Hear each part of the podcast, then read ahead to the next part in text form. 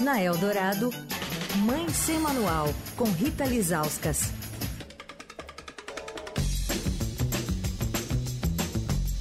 Toda quarta-feira ao vivo aqui com a gente, Rita Lizauskas. Oi, Rita. Oi, Manuel. Oi, Leandro. Oi, Rita. Ouvintes. Tudo bem, Rita? Você já tá na corre... Você já tá na correria de fim de ano, Rita? Ah, eu estava ouvindo na abertura do, do fim de tarde vocês falando sobre isso. O Leandro já estava tava mais low profile, né? Não, mas a gente corre para descansar. O problema é que a gente chega no descanso acabado, né, Emanuel? Exato. Toda a vez gente... eu penso se vale a pena. Eu falei, será que valeu a pena a correria? eu tenho a mesma sensação. Quando a gente, é porque às vezes a gente se reveza, né? Então às vezes folga antes para trabalhar depois é, ou trabalha antes para folgar depois, né? Quando a gente tem que pagar a folga depois, aí eu acho péssimo. Porque você passou uma semana descansando e depois na semana seguinte, sei lá, do Réveillon, você trabalha o dobro, né? Quando é o contrário, eu já prefiro, né? Quando assim, você se mata e daí você descansa e começa o ano renovado, né? Uhum. Mas é sempre uma escolha de Sofia, né? Eu não, não sei se vale a pena. Quando eu tô ali Mas, na praia, é... tomando a caipirinha, eu acho que valeu. Mas quando eu tô, sei lá, trabalhando o dobro, eu falo, meu Deus, será? E o entorno tem muitas decisões também. Eu acho que isso que aumenta angústia, né? Desde a decisão do que vai servir na ceia de Natal, no, na enfim, qual vai ser o cardápio, de quem vai vir, quem não vai vir, até as decisões profissionais também. Me parece que todo mundo quer resolver tudo nessas semanas, Rita Lizaus. Pois é, como se o mundo estivesse acabando, né? E daí, quando passa tudo, o mundo continua, o trabalho continua, né? Então, eu tenho, eu, eu, eu tenho um pouquinho dessa sua, dessa sensação que você tem, né? Será que vale a pena? Mas enfim, né? É do jogo, todo ano é igual. Não adianta muito. É verdade, é isso aí. Bom, Rita Lizauskas hoje vem traz para a gente aqui um resultado de uma pesquisa que fala sobre que reflexos tem relação com os reflexos da pandemia, né, Rita? Exatamente. Foi uma pesquisa que foi é, divulgada para gente, a gente na segunda-feira para o blog, com exclusividade, que foi feita pelo programa Criança e Natureza, que é do Instituto Alana. É, entrevistou pais, mães é, responsáveis por crianças é, de até 12 anos, de todas as classes sociais, e que vivem em regiões é, urbanas de todo o Brasil, né? famílias que têm acesso à internet. E o objetivo foi analisar o papel da natureza para a saúde das crianças durante a pandemia. Então, assim, o que, que eles queriam saber? Se é, aquelas crianças que tiveram contato com a natureza, que brincaram ao, ao ar livre durante esse período é, de isolamento, se elas foram beneficiadas, né? Se isso trouxe algum benefício para elas, porque as escolas fecharam, né? A gente sabe muito bem é, como foram esses dois anos, e eles queriam saber se a natureza foi, foi um escape bom para essas crianças, né? Claro, aquelas que tiveram acesso é, obviamente, né, para um quintal, por uma pracinha, por um parque, porque a gente também teve aquela coisa dos parques fecharem, né, Emanuel? Então, assim, é, durante grande parte da pandemia, não, a gente não tinha para onde correr mesmo, né? Até teve essa discussão, né? Poxa, mas será que os parques tinham que fechar? Né? E daí muitas vezes os parques ficaram fechados, mas o estádio de futebol foi aberto, o shopping foi aberto. Enfim, foi aquela discussão que a gente é, fez durante esses últimos dois anos, né? É, então, foram mil famílias. E o que, que eles descobriram, né? É que, obviamente, as crianças ficaram mais emparedadas, né, Emanuel? Então, assim, metade delas brincava ao ar livre até uma vez por semana antes da pandemia. Né? Então, assim, a gente já tinha ali uma situação de que as crianças é, estavam com a agenda cheia, a natureza, para muitas delas, não era uma coisa que entrava ali na agenda, né? Então, muitas não têm um parquinho perto, os parques fecharam, as escolas às vezes não têm é, área verde, então, mas assim, pelo menos metade delas brincava ao ar livre até uma vez por semana. Com a pandemia, esse número caiu para 34%, ou seja, é, 3,5 né, em cada 10 crianças, é, durante esse período que foi tão longo, tiveram esse contato com a natureza. Né? Então, assim, é, se a natureza já era rara, depois da pandemia ficou muito mais rara ainda para essas crianças. Agora, as crianças e as famílias que tiveram esse privilégio, né, já era um privilégio antes, virou um privilégio ainda maior depois, que puderam, sei lá, muitas vezes ir para casa do, de, de, um familiar no interior, ir para um sítio, né? Teve tiveram famílias felizadas que mudaram de casa, né? Conseguiram deixar um apartamento, alugar uma casa no interior, enfim. É, esses privilegiados, né, que tiveram esse contato com a natureza, obviamente, 93% delas disseram que as, que as crianças ficaram mais felizes, ficaram mais ativas, né, física e mentalmente quando elas brincam ao ar livre, né? 88% dormiram melhor, 86% é, das famílias disseram que as crianças acabaram pedindo menos para usar as telas, os eletrônicos, quando estavam ao ar, ao ar livre. Ou seja, quando tem essa opção, é, o tablet não é tão legal assim, né? Se a criança tem um quintal, se a criança né, tá, tá na casa da família, no sítio, é, os eletrônicos meio que ficam de lado, né? E 85% das famílias disseram que as crianças ficaram menos estressadas e menos ansiosas. Aí eu pedi um contato de, um, de uma dessas famílias que, que participou da pesquisa, né? Daí eu conversei com uma dona de casa é, chamada Keila, Keila Reis de Oliveira. Perdão. Ela é, é mãe da Laura, de 8 anos eles são de Belo Horizonte. E aí ela me contou o seguinte: que a filha é, adorava ir ali ao Parque Ecológico, que ficava no, no bairro vizinho da casa onde eles moram, em Belo Horizonte, ou então é, brincar na pracinha, né? Mesmo assim, eles tinham que sair de carro, não tinha ali no bairro que ela mora nem área verde nem pracinha, mas eles antes da pandemia iam de carro, a filha adorava. Aí veio a pandemia, né? O que, que aconteceu? Eles moram, a Keila diz que mora numa casa, mas uma casa sem quintal.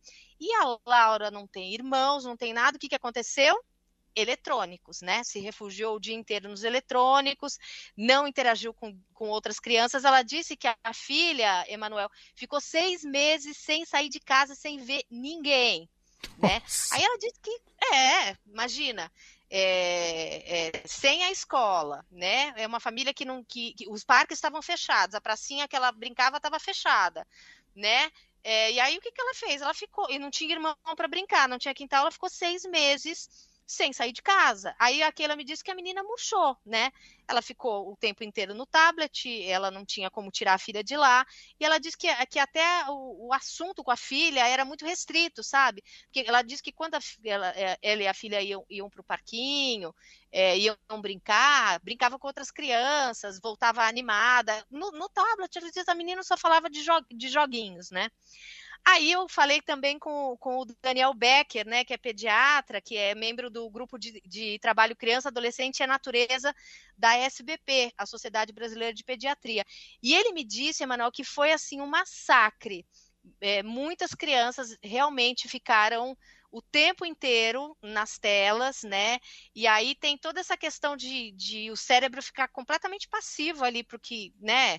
É, quando você está brincando, a criança interage, é, traz soluções, sobe na árvore, e quando ela está ali no tablet, o, o, cérebro dela só vai recebendo informação, né?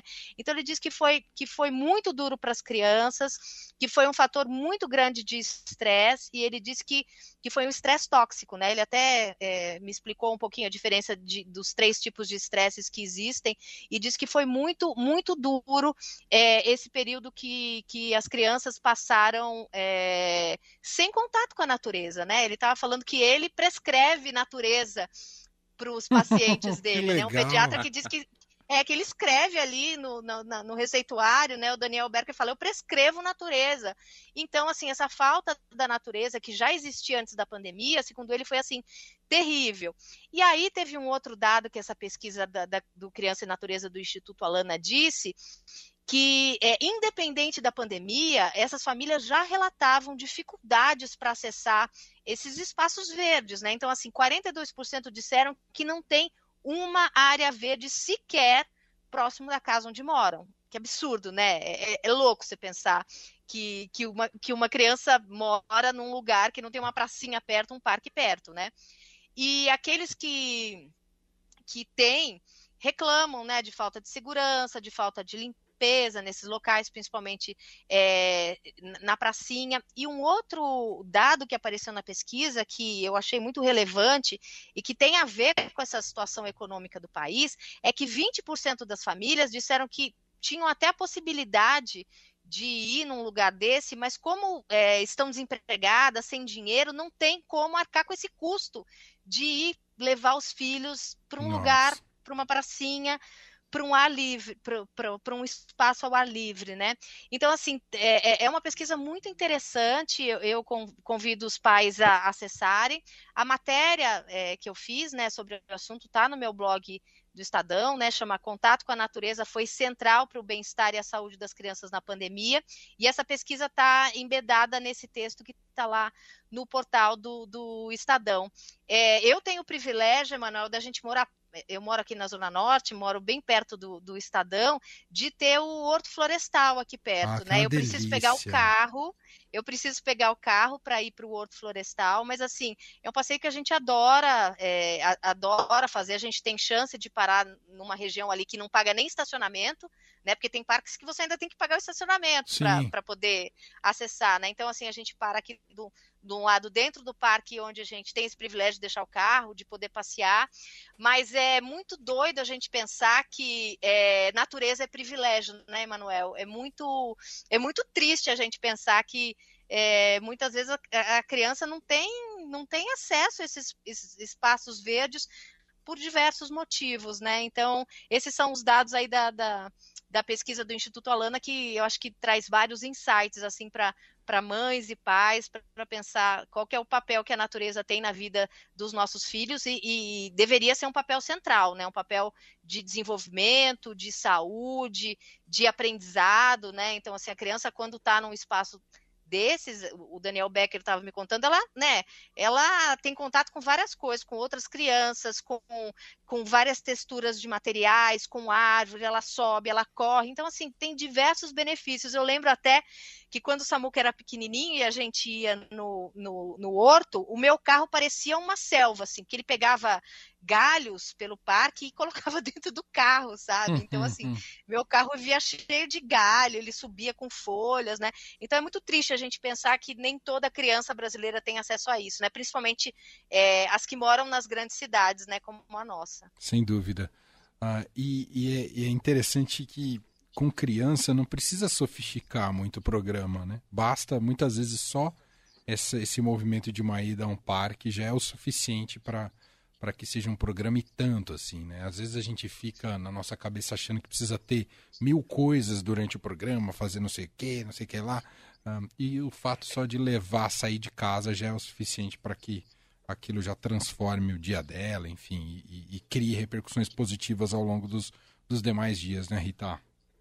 E sabe o que, é mais louco? Eu lembro que no meio da pandemia, no meio da pandemia, eu li uma matéria, eu não lembro agora onde é que foi, que os pais falavam que os filhos estavam com saudade de, ir no shopping, né? Poxa, o shopping está fechado, meu filho está com saudade de ir no shopping, porque para muitas crianças, shopping, em vez do parque, é o lugar onde elas brincam né? Porque você encontra com muito mais facilidade perto da sua casa um shopping do que uma área verde, do que uma pracinha, né, para muitos. Então, assim, ainda tem isso, né? É, o sinônimo de brincadeira para muitas crianças dessa geração não é o parque, não é a pracinha, é um espaço comercial, né? É, é isso. Enfim, políticos, classe política que não pensa uhum. nesse tipo de coisa. Ah, Pracinha não dá voto, é, será? É, não, acho que não dá, né, Rita? Depois abandona também, né? Às vezes até inaugura, mas depois abandona. Então é louco. Eu fui no último fim de semana, já, já fui algumas outras vezes, também é aqui próximo. Ah, fica. Acho que ali é considerado Bom Retiro. O parque. Sabe o Parque Radical que fica do lado da Marginal, Rita? Chama Parque Radical, Acho mas que chama ali perto Radical. Da, da Fatec? Não, aqui na Marginal, do lado da Gaviões. Sabe, aqui ah, no tá. caminho. Que é um parque que é todo voltado para a prática de esportes radicais. Então tem lá pistas de skate, de bicicleta, espaço para andar de. É, como é que chama? Patinete. Ah, que legal. E tem também uns, arvo, é, uns, uns parques muito legais para crianças também que, é, que simulam arvorismo, assim, né? Que tem um circuito. Parque muito legal, fácil acesso também, estacionamento gratuito. E a molecada se diverte horrores lá, enfim é mais uma alternativa que tem aqui na cidade de São Paulo, mas tem esse, essa questão do deslocamento que precisa ser feito. Rita. Verdade. Obrigado mais uma vez e nos falamos semana que vem, tá bom? Tá bom, Emanuel. E ó, não corre muito não, hein, para você não chegar ali no Natal com a língua de fora. eu trabalho no Natal. Eu, eu, eu sou da, da linha dos que vai se matar para depois ficar livre depois, entendeu, Rita? Ah, entendi. E Não, eu então providenciei. descansar. e eu providenciei umas férias também, na sequência. Ó. Entendeu? Então vou dar uma Ah, é? sumida. É, vou Em, dar uma em sumida. janeiro? Em janeiro. Olha, conhecendo você, o seu padrão de workaholic, ele deve ter umas férias assim, Lê, de uns oito dias, né? Pro padrão do Emanuel, é assim, é uma coisa louca, né? Total. Acho que a questão é a qualidade das férias, no sentido de você realmente conseguir se desligar, mesmo que sejam poucos dias. Pode parecer estranho, mas não tá fácil isso. Mas enfim. Então eu acertei, né? Acertou. Eu acertei. Vai ser umas férias curtinhas, né? Padrão Emanuel, né, Leandro? É Vamos por aí, é padrão por Leandro aí. era Vamos tipo ver. 60 Ih, dias. Ô, louco! Padrão Ô, Juliana, louco! Padrão Juliana Medzarroba, então é. Nossa, seis cada meses dois meses, fora. 30 dias de férias. É isso, é isso. Então, um beijo pra você, até semana que vem. Beijo, Beijo. gente.